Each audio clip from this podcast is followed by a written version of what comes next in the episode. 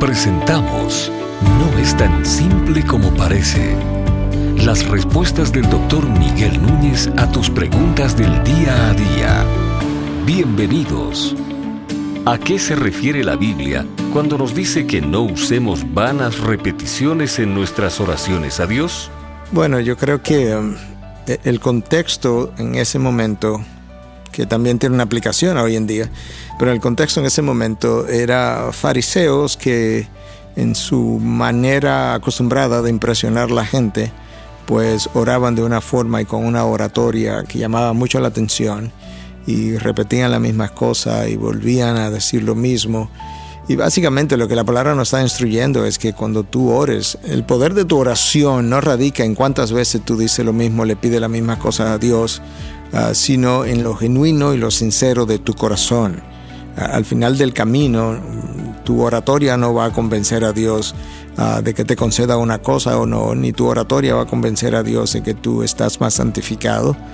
Un niño pudiera orar y ser más oído que un, adulto en su lenguaje sencillo, porque al final del camino eh, lo que cuenta es la intención del corazón eso es lo que Dios va a juzgar. Por otro lado, nada hacemos con orarle a Dios de manera eh, repetitiva las mismas cosas cuando nuestras vidas no están alineadas con lo que estamos hablando, con lo que estamos pidiendo, con la manera aparentemente piadosa de nosotros dirigirnos hacia, hacia el Señor. Pero en la, antigüedad era, si tú piensas por un momento en el trasfondo pagano de, de todas esas religiones, lo más acostumbrado era que la gente repitiera una y otra vez la misma oración. Tú ves eso cuando Elías invita a los falsos profetas a, irse al Monte Carmelo para ver quién es Dios y entonces eh, Elías construye un, un altar a Dios y comienza a decirle a aquellos que, que eran falsos profetas y falsos maestros del pueblo, que comenzaron a invocar a sus dioses. Y ellos comenzaron a invocar a sus dioses y básicamente lo que estaban eran repitiendo la misma cosa hasta, hasta ponerse frenéticos, hasta cortarse a sí mismo con derramamiento de sangre, como si eso fuera a convencer a los dioses.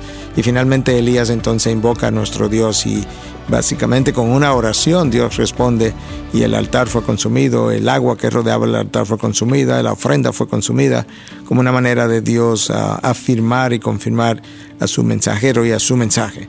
Entonces, ah, una vez más, cuando nosotros estamos orando, ah, nosotros no tenemos que repetir las cosas infinitamente tratando de convencer a nuestro Dios. Debemos hablar como nosotros hablamos con una persona que está a nuestro lado, guardando la reverencia porque estamos hablándole a nuestro Dios, pero de manera genuina y sincera. Y repeticiones vanas son aquellas cosas que, por un lado, son repetidas con la intención o con el deseo de que vayamos a convencer a Dios por la repetición, y son vanas cuando muchas veces esto que estoy pidiendo no guarda congruencia con la vida que estoy llevando. Entonces una vana repetición está carente de sentido, ah, no está alineada con la vida que estoy llevando y en ese sentido también entonces mi oración se vuelve vacía, vana, sin propósito, sin significado, sin contenido.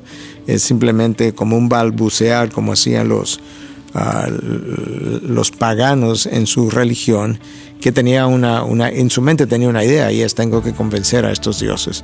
Pero ese no es el caso con nuestro Dios. Y yo creo que recordemos que cuando los discípulos fueron donde el Señor Jesús y le preguntaron cómo debemos orar, Él le dio una oración muy sencilla, Padre nuestro que estás en los cielos, santificado sea tu nombre. Y el resto, ¿verdad? Que usted conoce, pero fue bastante sencilla. Y obviamente Cristo no estaba diciendo limítate a estas palabras, ni limítate a esta oración, pero sí nos dejó una idea que nuestro Dios es capaz de responder oraciones que son sencillas, pero que guardan relación importante con lo vital. Y en este caso, el Padre nuestro primero honra a Dios, pide por su voluntad y luego pide de manera sencilla por las necesidades de cada día, pide por el perdón de pecados y pide para que Dios nos libre del maligno. Tan sencillo y tan escueto como eso fue suficiente en la enseñanza de Jesús para con sus discípulos.